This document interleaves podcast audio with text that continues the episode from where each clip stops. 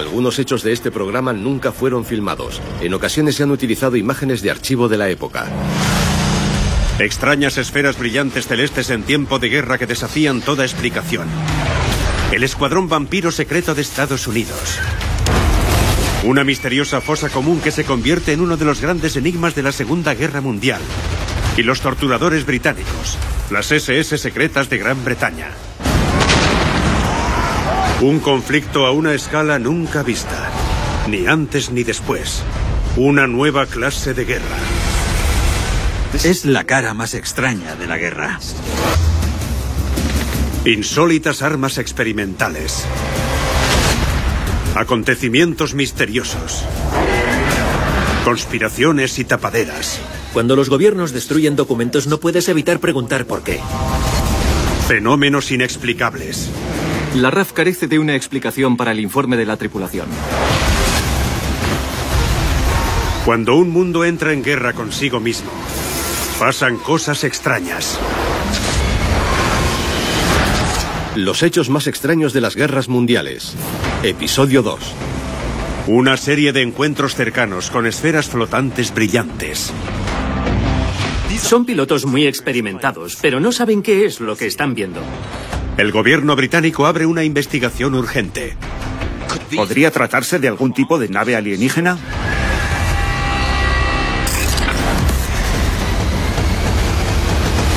Encuentros cercanos. Invierno de 1942. A pesar de los éxitos iniciales de la Operación Barbarroja, la invasión alemana de Rusia llega a un sangriento y desastroso final en la batalla de Stalingrado.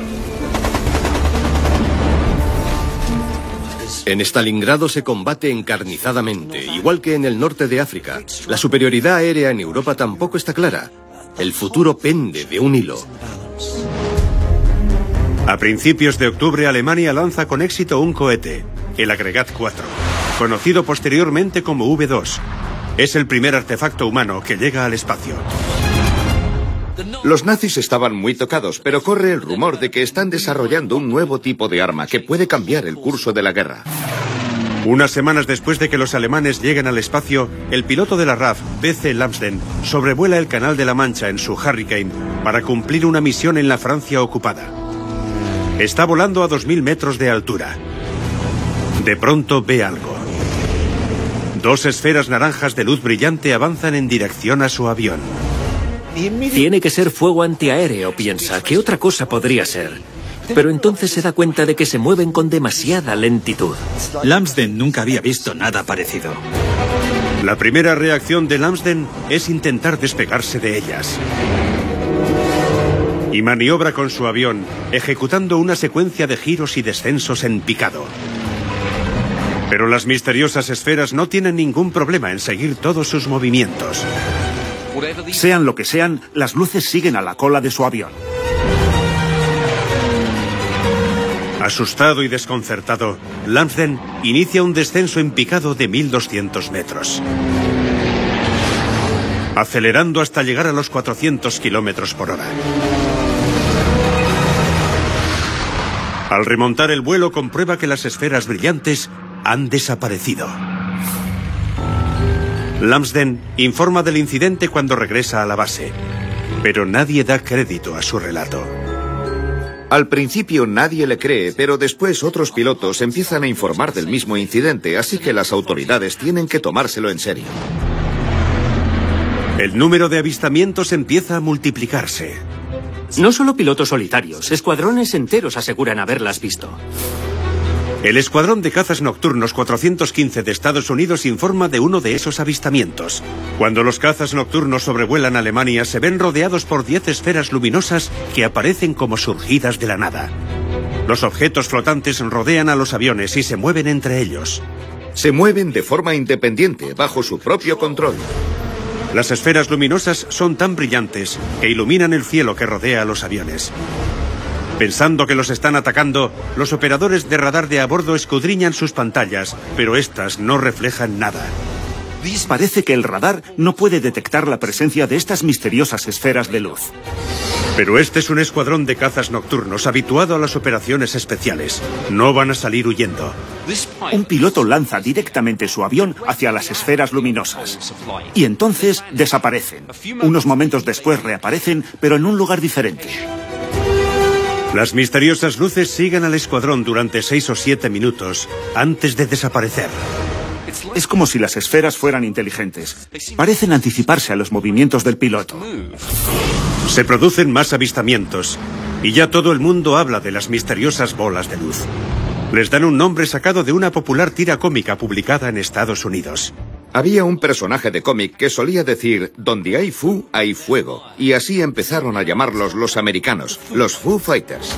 Las autoridades estadounidenses y británicas necesitan encontrar una explicación plausible para los Foo Fighters. Hubo quien dejó caer que los pilotos que habían visto aquellas cosas pudieron haber tomado alguna copa de más, pero también los habían visto los pilotos abstemios. Los médicos de la Marina de Estados Unidos, Aston Graybiel y Bran Clark, realizan un experimento con los pilotos para saber si los Foo Fighters son meras ilusiones ópticas. Pones al piloto en una habitación oscura y diriges un punto de luz a sus ojos. Y le preguntas, ¿qué está haciendo? Desorientados en la habitación oscura y sin más referencias visuales, muchos sujetos afirman que la luz se mueve. En realidad la luz no se mueve en absoluto, está totalmente quieta. Es una ilusión visual. Los médicos llaman a esa ilusión autoquinesis. Según Graybiel, la causa más probable de los Foo Fighters es un falso movimiento de una fuente de luz causado por la autoquinesis. Graybiel somete a pruebas a más pilotos y obtiene resultados similares. Pero esta teoría presenta algunos problemas. Para empezar, no explica de dónde vienen las luces. Los Foo Fighters no se parecen a las luces de las pruebas de Gabriel. Son más grandes y brillantes y se mueven de un lado a otro. Es más, con frecuencia cuando aparecen los Foo Fighters hay muchos testigos, y no todos pueden estar viendo visiones. Por eso tienes que preguntarte si esas luces que aparecen en el cielo existen, ¿de dónde vienen? Se buscó una explicación natural a los hechos. ¿Podrían ser estas esferas brillantes ejemplos de un extraño y poco conocido fenómeno atmosférico que los científicos conocen con el nombre de rayo globular? El rayo globular es uno de esos fenómenos misteriosos que no desaparecen. La gente dice que los ve, pero los científicos no pueden explicarlos. Los rayos globulares pueden aparecer durante o poco después de la descarga de un rayo. Las esferas suelen tener el tamaño de un pomelo, pero pueden ser tan grandes como un balón de playa. Son de color blanco, amarillo, naranja, rojo o azul, y al igual que los Foo Fighters, aparecen y desaparecen sin dejar rastro. Pero hay una diferencia esencial. Aunque se han visto alrededor de aviones, lo más corriente es verlos en el suelo. Se han visto rayos globulares descender por chimeneas y atravesar paredes. También han sido vistos cerca de aviones, pero no duran más de unos segundos. Es un fenómeno muy raro y nunca se han visto rayos globulares en grupo. En cambio, muchas veces los Foo Fighters aparecen en grupo y viajan junto al avión hasta 10 minutos. Por eso, sean lo que sean, los Foo Fighters no son rayos globulares. Las autoridades británicas abrieron su propia investigación que encargaron a la sección de investigación de operaciones del Ministerio del Aire. La investigación se llama Reciente actividad pirotécnica enemiga sobre Alemania.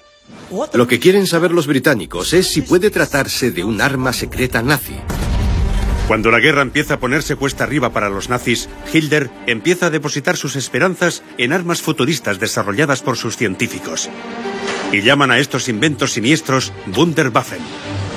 La más extraordinaria es el nuevo cohete V2, el primer artefacto humano en salir de la atmósfera de la Tierra.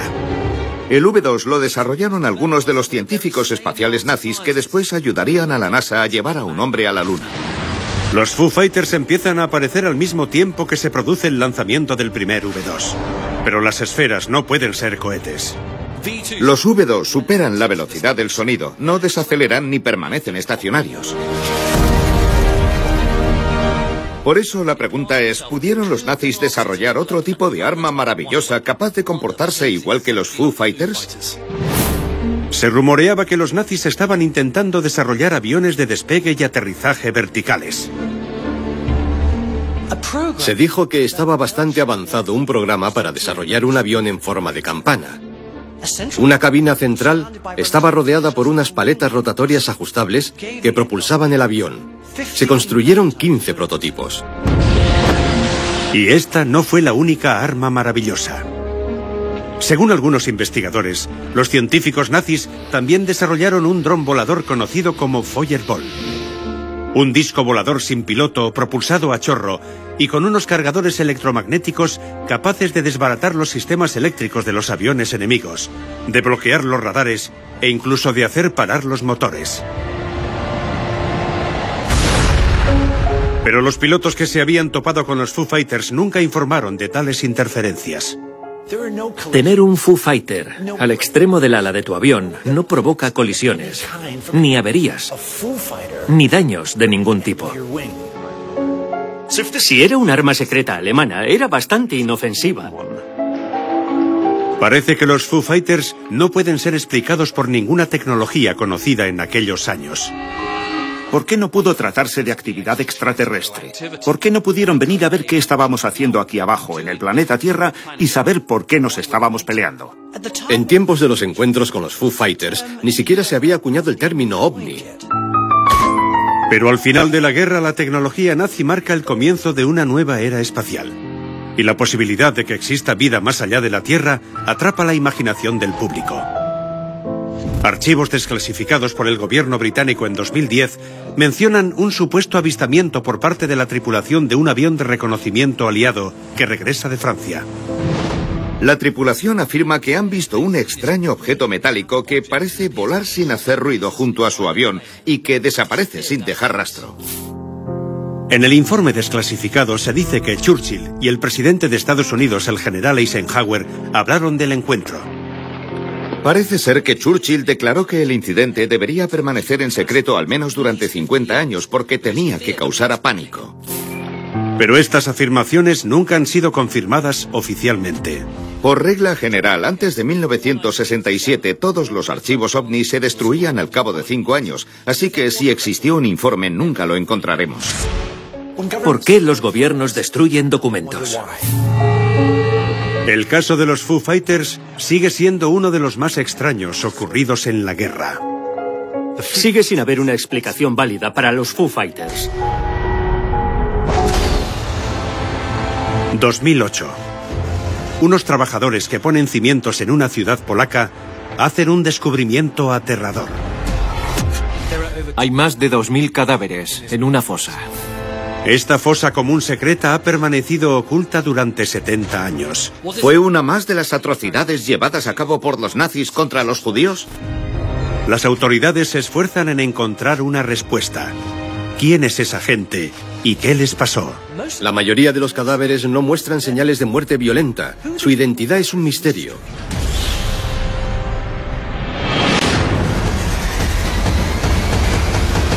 Secreto mortal. Octubre de 2008. Malbork, norte de Polonia. Unos trabajadores están poniendo los cimientos de un hotel de lujo, situado junto a una de las grandes atracciones turísticas polacas, un castillo de la Orden Teutónica del siglo XIII. Pero al excavar, descubren algo espantoso. Hay un esqueleto humano enterrado con lo que parece ser un agujero de bala en el cráneo. Las copiosas lluvias retiran la tierra y dejan al descubierto más esqueletos. Los trabajadores no ven más que huesos por todas partes. Durante la Segunda Guerra Mundial se cometieron todo tipo de atrocidades en esta región. En algunas zonas, la mayoría de la población era de etnia alemana y las minorías eran perseguidas.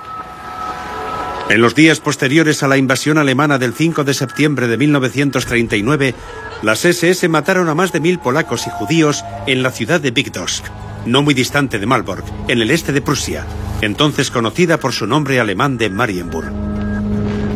Los nazis cometieron horribles crímenes de guerra en esta zona. Al cabo de ocho semanas ya habían quemado más de 530 pueblos y aldeas y habían asesinado a la mayoría de la población. Para los nazis, judíos y eslavos eran Untermenschen, subhumanos, y Liebersum Leben, indignos de vivir. Heinrich Himmler quería diezmar a los polacos. Fue un capítulo de la guerra brutal. En 1945, cuando las fuerzas aliadas avanzan por la Europa ocupada por Alemania, queda al descubierto la magnitud de los terribles crímenes nazis. Los nazis exterminaron sistemáticamente a miles de víctimas inocentes, cometieron asesinatos a escala industrial y resultaba imposible negarlo. Las fosas comunes de sus víctimas eran demasiado grandes como para poder ser ocultadas. Sin embargo, en 2008 los investigadores que examinan la recién encontrada fosa común no hallan datos históricos que documenten que se hubiera cometido semejante atrocidad en Malbork. Cuando hablan con la gente del pueblo nadie sabe nada de la masacre. No se conocen historias que hayan pasado de generación en generación, ni siquiera rumores. La mayoría de las víctimas son mujeres y niños, hay pocos hombres. ¿Pero quiénes eran? ¿Y por qué murieron? Parece increíble que puedan enterrarse dos mil cadáveres en una fosa común y que no haya nadie que pueda decirnos cómo murieron. Para empezar, se da por hecho que esta masacre es obra de los nazis. La filosofía nazi basada en el odio los ha despojado de cualquier decencia moral. Sus tropas asesinan a miles y miles de personas. No hay duda de que ciertos aspectos de la fosa común parecen indicar que los nazis son los responsables. Los cadáveres que se encuentran más al fondo han sido enterrados desnudos, despojados de sus posesiones y de cualquier cosa que permita identificarlos. No hay ropa, ni documentos de identidad, ni siquiera dentaduras postizas. En los campos de exterminio de Auschwitz y otros, a las víctimas le rapaban la cabeza, les quitaban los anillos de los dedos y les arrancaban los dientes de oro con tenazas. Les quitaban efectos personales como gafas y dentaduras postizas, lo que nos da una idea del espíritu de exterminación de aquellos campos de concentración. Pero hay algo muy extraño en la fosa común, descubierta en Malbork. Solo los cadáveres de arriba parecen haber recibido un disparo. El resto no presentan señales de haber sido ejecutados, pero no había cámaras de gas. Es más, si son los cadáveres de los habitantes del pueblo, es muy posible que fueran de etnia alemana no víctimas polacas de los nazis. ¿Cómo murieron? ¿Es posible que las víctimas del fondo murieran congeladas? Los terribles efectos de la congelación fueron notorios en el invierno ártico de 1941, cuando Hitler envió a sus soldados sin ropa de abrigo adecuada a combatir al frente oriental. Los testigos de la retirada de esas tropas no daban crédito a sus ojos. Miles de soldados quedaron mutilados a causa de la congelación. Perdieron extremidades, brazos y piernas. Perdieron la nariz, las orejas, incluso los órganos sexuales. Pero los investigadores forenses no señalan la congelación como causa de la muerte de los ocupantes de la fosa común de Malbork. La primera pista de lo ocurrido en Malbork nos la ofrece la propia tumba. Por regla general, los nazis obligaban a sus víctimas a excavar su propia fosa común. Pero curiosamente, los cadáveres de Malbork yacen en el cráter de una bomba. Esto se parece más a un enterramiento en masa soviético. Los habitantes de esta región no solo fueron víctimas de los nazis. 17 días después de que los alemanes invadieran Polonia desde el oeste, la Unión Soviética la invadió desde el este. Más de 20.000 soldados polacos fueron conducidos a los bosques y ejecutados por el NKVD comunista, el antecesor del KGB. Un soldado ruso se quejó de que tenía ampollas en el dedo con el que apretaba el gatillo de tanto matar polacos disparándoles a la nuca. En cierto sentido, parece probable que hubieran sido los soviéticos, pero en ocasiones las apariencias engañan. Cuando llegaron los nazis, muchos polacos y judíos fueron enviados a los campos de exterminio. Quienes se quedaron fueron desposeídos de todo. Debilitados por la desnutrición, eran más vulnerables a la enfermedad. La falta de jabón e higiene hizo que abundaran los piojos. Y los piojos trajeron consigo el tifus. El tifus se desarrolla en situaciones de poca higiene. Durante la Primera Guerra Mundial, tres millones de personas murieron de tifus. Es una enfermedad que extienden los piojos que habitan en la ropa. Que la mayoría de los cadáveres de la fosa común no muestren signos de violencia indica que la población de Marienburg pudo haber fallecido víctima del tifus. Pero aún así, la gente intentó escapar antes de que llegaran los rusos. Algunos testigos informan de que había demasiadas mujeres y niños intentando desesperadamente conseguir una plaza en los pocos trenes que abandonaban la ciudad antes de la llegada del ejército soviético. En su avance, los soldados soviéticos tenían miedo de contraer las enfermedades altamente infecciosas que abundaban en la región. Puede que fuera eso lo que pasó en 1945. Es posible que Marienburg sufriera una epidemia de tifus. Se cree que los soviéticos pudieron obligar a los vecinos sanos a desnudar a las debilitadas víctimas del tifus, que ya estaban a punto de morir, y a empujarlos a los cráteres de las bombas. Una forma eficaz de acabar con el tifus es enterrar a los muertos y luego quemar su ropa infectada. Eso mata a los piojos y a los gérmenes e impide su propagación. Eso explicaría por qué los cadáveres del fondo de la fosa estaban desnudos. Pero entonces, ¿cómo explicar los agujeros de bala en los cráneos de los cadáveres de la capa superior? El mero acto de quitarles la ropa a las víctimas del tifus expone a quienes lo hacen a las propias bacterias del tifus. Un trabajo que casi seguro correspondería a los prisioneros de guerra. Es posible que al finalizar esa tarea los prisioneros vieran a los soviéticos apuntándoles con sus armas. Entonces comprenderían que como ellos también estaban infectados por las bacterias, iban a ser ejecutados. ¿Cómo pudo esta atrocidad soviética pasar inadvertida? ¿Cómo consiguieron ocultarla los comunistas? Después de la guerra, esta zona del este de Prusia se convirtió en Polonia y Marienburg recibió el nombre de Malbork. La región vivió durante décadas bajo el régimen comunista. En el régimen soviético no existía la libertad de expresión. La más leve crítica contra las autoridades podía tener consecuencias muy graves. Bajo esas condiciones de terror, los comunistas pudieron reescribir la historia, para lo cual recibieron la ayuda de los aliados. Se sabe que el Ministerio de Exteriores británico colaboró en el ocultamiento de las atrocidades que cometieron los comunistas en el este de Europa. Hasta Churchill y Roosevelt se mostraron dispuestos a culpar a los nazis de estos crímenes comunistas porque querían mantener su delicada alianza con Stalin. Sea como sea, siete décadas más tarde, sigue sin conocerse la identidad de los cadáveres encontrados en la fosa de Malbork. Siguen siendo los muertos olvidados. Un arma maravillosa inspirada en las películas de terror de Hollywood. Un dentista loco con un plan más loco aún. Y una extraña misión secreta que falla estrepitosamente. Cuando empieza a emerger la verdad, parece una historia de terror que cobra vida.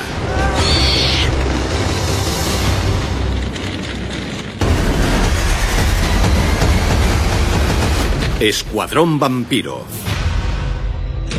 Un escuadrón de vampiros supersangre es enviado a crear el caos en el enemigo. Parece el guion de una película de terror, con la única diferencia de que es real. Bueno, casi. La historia empieza con un incendio misterioso. 15 de mayo de 1943, Nuevo México. Por causas desconocidas estalla un incendio en una instalación de entrenamiento de pilotos del ejército de Estados Unidos. La base aérea de Carlsbad se convierte en un infierno. Los barracones, la torre de control, oficinas y hangares quedan destruidos en minutos. El humo se eleva a cientos de metros de altura. Nadie sabe qué está pasando. El personal militar es evacuado de los edificios mientras permanece expectante. Pero la base no ha sido atacada. No se trata de un ataque japonés, no hay soldados atacando la base y parece que nadie ha roto las medidas de seguridad. Nadie puede explicar lo sucedido y lo que es aún más extraño, los bomberos de la base no reciben permiso para combatir las llamas. Es muy sospechoso. La base tiene menos de un año de antigüedad. Se levanta algunos kilómetros al sur de la pequeña ciudad de Carlsbad, en el desierto de Nuevo México. Y su función es adiestrar a las tripulaciones de los bombarderos en la guerra contra Alemania y Japón. La base es un blanco obvio para los japoneses. La gente es muy consciente de la amenaza que suponen los bombardeos tras los ataques a Londres y a Pearl Harbor. ¿Están los estadounidenses en peligro? Los japoneses ya han demostrado que pueden atacar Estados Unidos en su propio suelo. La tarde del 23 de febrero de 1942, un submarino japonés se dirige sin ser detectado hasta la costa de Santa Bárbara.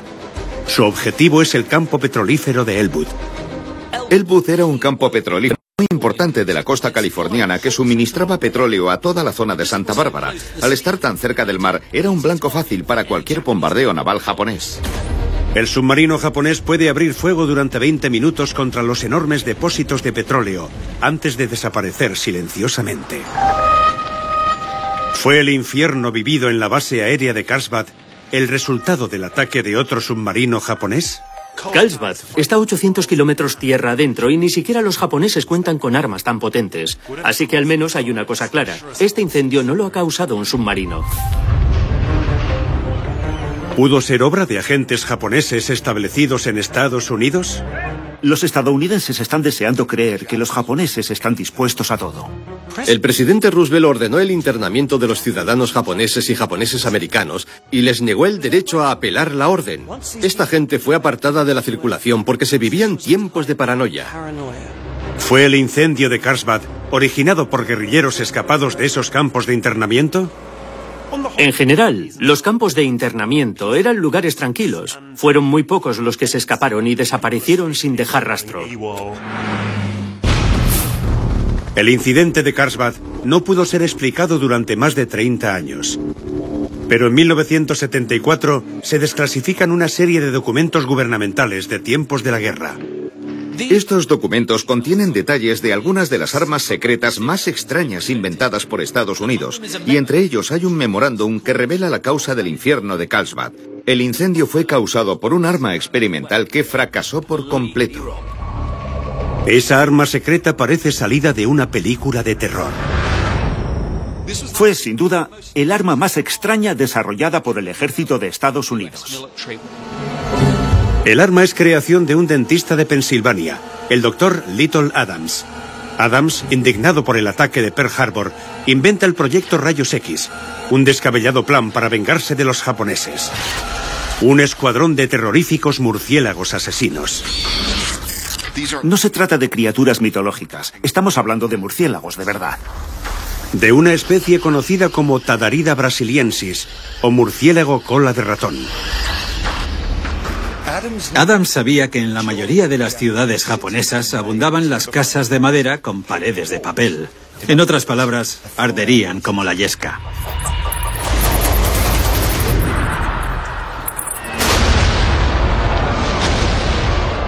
Cuando los sueltas cerca de un edificio, estos murciélagos buscan refugio bajo los aleros de sus tejados.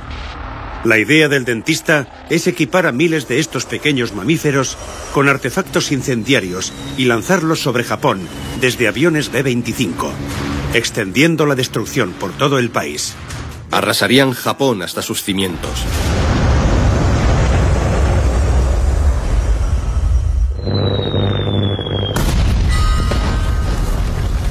Los incendios eran una amenaza muy real en la Segunda Guerra Mundial. En sus bombardeos contra Londres, los alemanes destruyeron medio millón de hogares a lo largo de ocho meses y mataron a 40.000 civiles. Ese tipo de bombardeos socavaron la moral de los británicos, algo vital para mantener el esfuerzo bélico. Estados Unidos quiere derrotar a Japón destruyendo sus ciudades y su moral. Y sus autoridades están dispuestas a considerar cualquier opción. El excéntrico plan de Adams pudo haber quedado en papel mojado, pero entre sus amigos se contaba la esposa del presidente, Eleanor Roosevelt, y ella le explicó el plan a su marido. La demencial idea de Adams recibe luz verde. El proyecto Rayos X se pone en marcha y empieza la búsqueda de murciélagos soldados.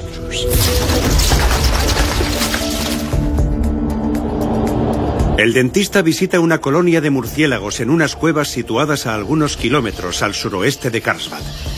Aquí anidan millones de murciélagos mexicanos cola de ratón. Son pequeños, pero fuertes y capaces de transportar peligrosos artefactos incendiarios. Esta variedad de murciélago vuela más alto que ninguna otra. Y como el murciélago es un animal nocturno, su altitud hace que sean difíciles de ver y de detener. Posteriormente, Adams encuentra otra cueva que es el refugio perfecto para sus murciélagos bombarderos del proyecto Rayos X. Ha encontrado un suministro casi ilimitado de la clase adecuada de mamíferos voladores. Adams encuentra por fin en el suroeste de Texas una cueva con entre 20 y 30 millones de murciélagos cola de ratón. Suficientes como para quemar Tokio hasta sus cimientos. Pero para que su plan pueda funcionar, Adams tiene que solucionar un problema extremadamente complejo. Pensémoslo un segundo. Tienes un murciélago vivo del tamaño de tu mano y a ese cuerpo tienes que ponerle un detonador, 15 gramos de explosivo y un temporizador. Puede que no sea ciencia espacial, pero es igual de difícil. Para diseñar un murciélago bomba, el ejército recurre al químico de la Universidad de Harvard, Louis Fisher. Fisher sabe mucho de provocar incendios. El año anterior había inventado el napalm.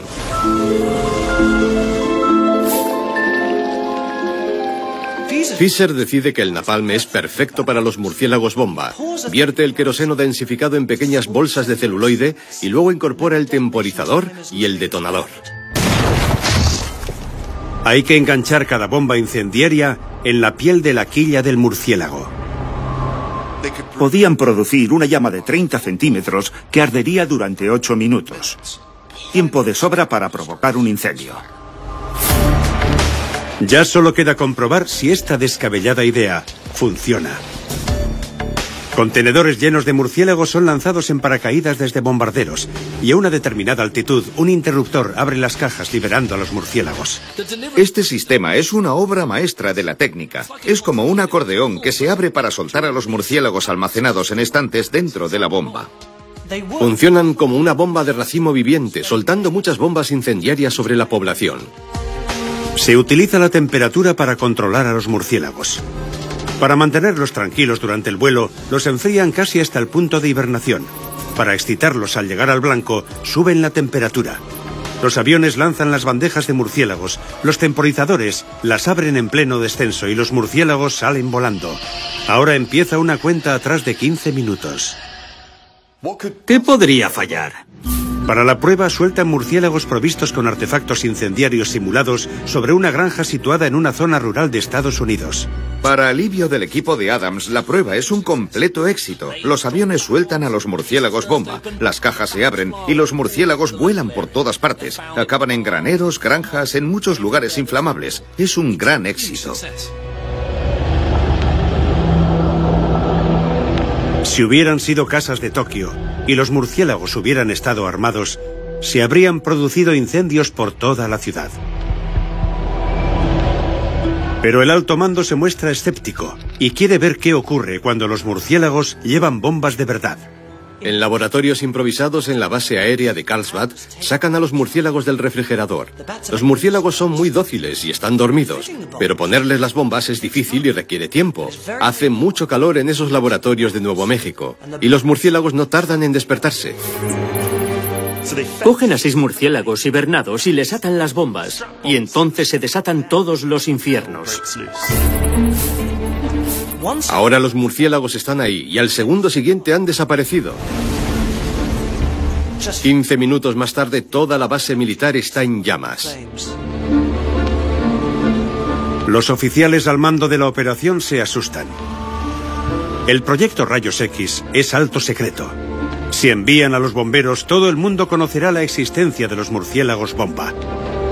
Por eso, para mantener en secreto a su escuadrón de vampiros, dejan que se consuma en llamas esta nueva base aérea. Al ejército de los Estados Unidos le queda al menos un consuelo. Los murciélagos bomba funcionan.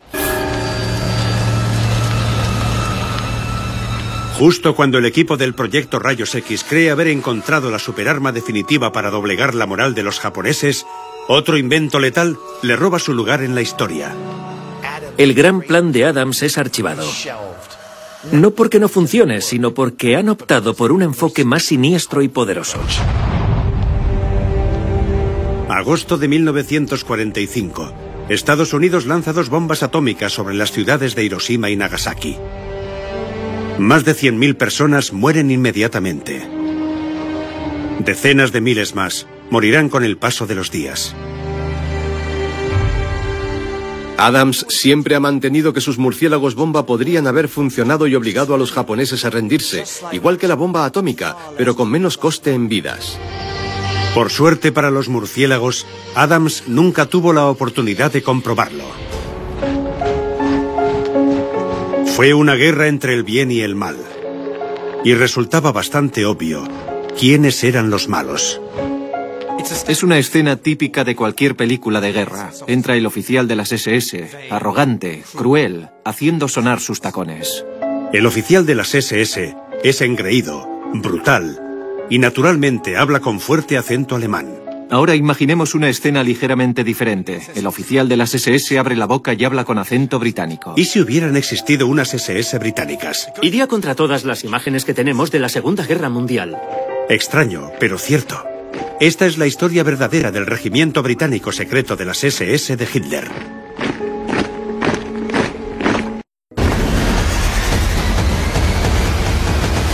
Las SS británicas. Primavera de 2009. Auschwitz, Birkenau. El campo de exterminio nazi ha sido conservado. Un recordatorio terrible de los horrores que puede llegar a cometer gente supuestamente civilizada. Durante un trabajo rutinario en el campo de concentración, un historiador descubre algo medio oculto entre los escombros. Es una pieza de celuloide blanco en la que hay algo escrito a lápiz. El historiador ve que se trata de una lista de personas. Hay 17 nombres escritos al margen, en la parte izquierda del celuloide. Nombres como Osborne, Gardiner, Hatton y Clark. Resulta obvio que son apellidos británicos.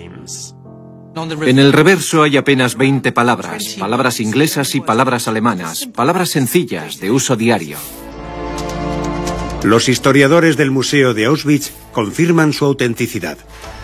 Podría ser alemán y de mediados de la guerra. Lo extraño son los apellidos británicos. Más de un millón de personas inocentes murieron en las cámaras de gas de Auschwitz. Eran víctimas completamente inocentes. Eran judíos, gitanos, homosexuales de toda Europa. Pero los prisioneros de guerra británicos no sufrieron el mismo destino que el resto de prisioneros. Algunas de las personas de la lista tienen una marca junto a su nombre. Ocho de ellos tienen una marca junto a su nombre. Aunque los prisioneros de guerra británicos no fueron enviados al principal campo de exterminio, hay una serie de campos satélite más pequeños, entre ellos uno en la ciudad de Monowitz. Auschwitz III es un campo de mano de obra esclava utilizado por empresas alemanas como IG Farben, Siemens y Krupp. La mayoría de estos trabajadores son judíos. Su esperanza de vida en el campo ronda los tres meses. Apenas les dan agua ni comida. Muchos mueren mientras trabajan. Quienes están demasiado débiles para trabajar son enviados al campo principal, donde son gaseados. Pero en Auschwitz III también hay prisioneros de guerra británicos. No se tiene constancia de prisioneros británicos que recibieran palizas y fueran asesinados por las SS en los campos de concentración. Comparados con los trabajadores esclavos judíos que trabajaron junto a ellos, los prisioneros de guerra británicos salieron bien parados. Recibían paquetes de comida de la Cruz Roja y al menos en teoría estaban amparados por la Convención de Ginebra. Los prejuicios raciales de los nazis también salvaron a los prisioneros de guerra británicos.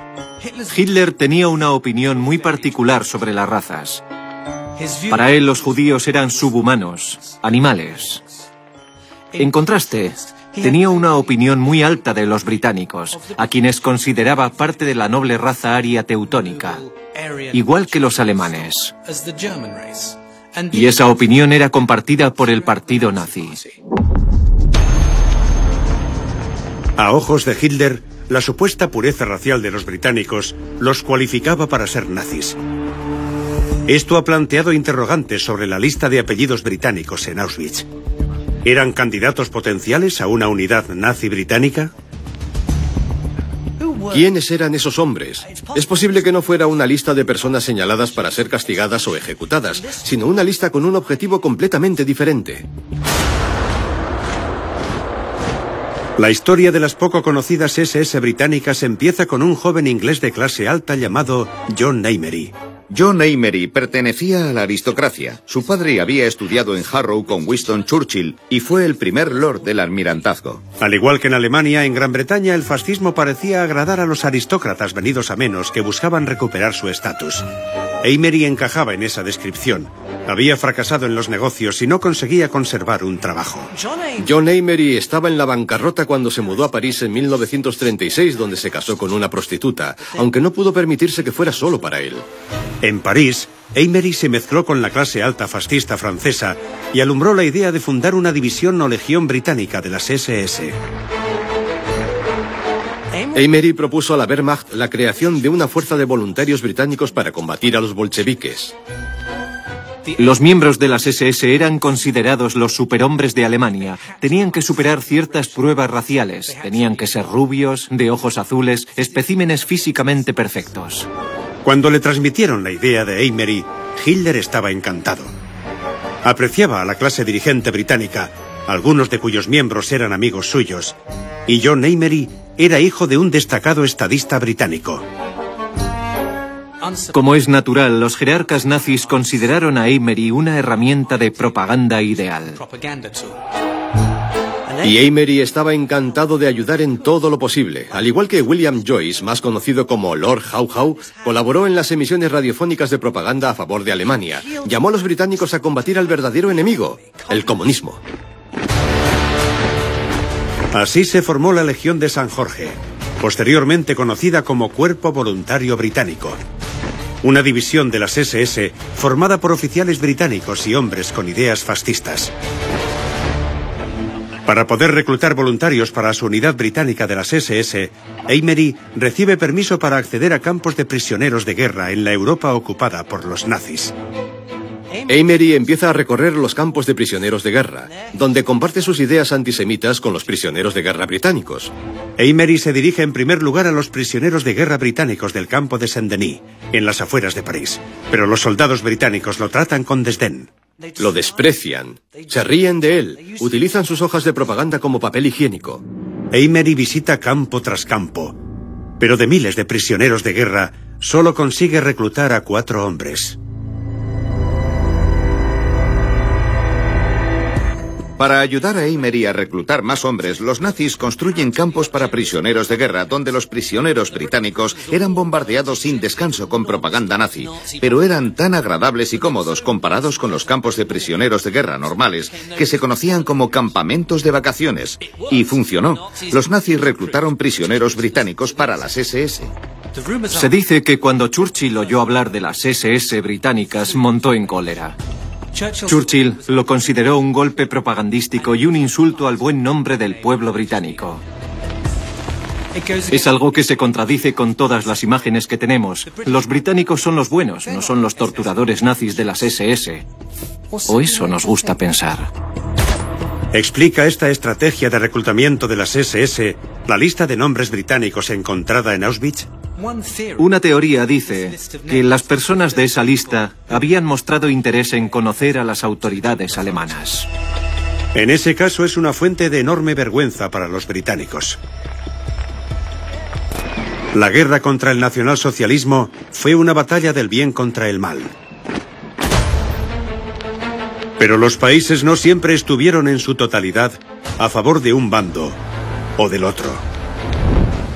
La verdad es que había muchos alemanes que odiaban a los nazis. Y otra sorprendente verdad es que hubo muchos británicos, estadounidenses y gente de otros países que secretamente los admiraron.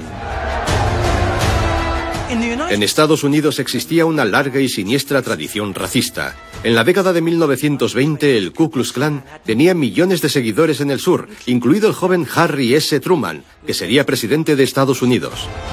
Muchos miembros del Ku Klux Klan sintieron simpatía por el fascismo. En 1939 organizaron una concentración. Los fascistas estadounidenses organizaron una reunión en el Madison Square Garden de Nueva York. Había 20.000 personas luciendo esvásticas, haciendo el saludo a nazi y gritando Heil Hitler. Pero el mitin fue un caso aislado. En Estados Unidos, igual que en Gran Bretaña, los simpatizantes nazis estaban en inferioridad ante la gran mayoría de la población que consideraba repugnante el nacionalsocialismo. Pero a pesar de estar en minoría, algunos llegaron al extremo de prometer lealtad a la causa fascista. Otra aristócrata británica conocida por sus simpatías por el nazismo fue Unity Mitford. Mitford estaba estudiando en Múnich y se dice que siguió a Hitler hasta que éste la invitó a sentarse a su mesa en un restaurante. Parece ser que la joven aristócrata británica cautivó a Hitler. Ella intentó convencer a Hitler de que Gran Bretaña era su aliado natural y le proporcionó una lista de británicos que compartían sus ideas. Incluso apareció en público con Hitler cuando éste anunció la anexión de Austria. Se rumorea que su relación con Hitler llegó al extremo de quedarse embarazada de él. Pero cuando Gran Bretaña declaró la guerra a Alemania en septiembre de 1939, Unity Mitford se llevó tal disgusto que intentó suicidarse. Hitler lo arregló todo para que volviera a Gran Bretaña, pero la joven nunca se recuperó por completo.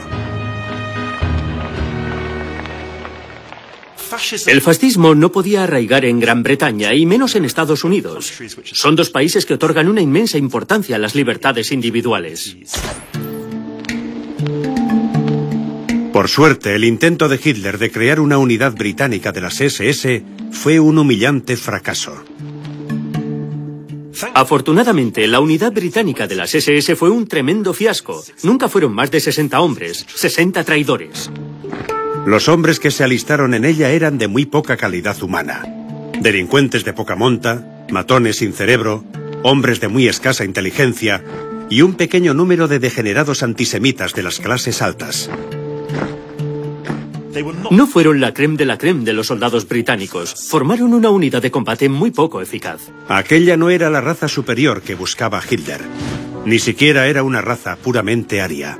John Amery, el fundador de las SS británicas, nunca lo admitió, pero su abuela era judía. En las últimas semanas de la guerra, Amery fue detenido en el norte de Italia por partisanos italianos. Fue devuelto a Gran Bretaña, donde fue juzgado por traición.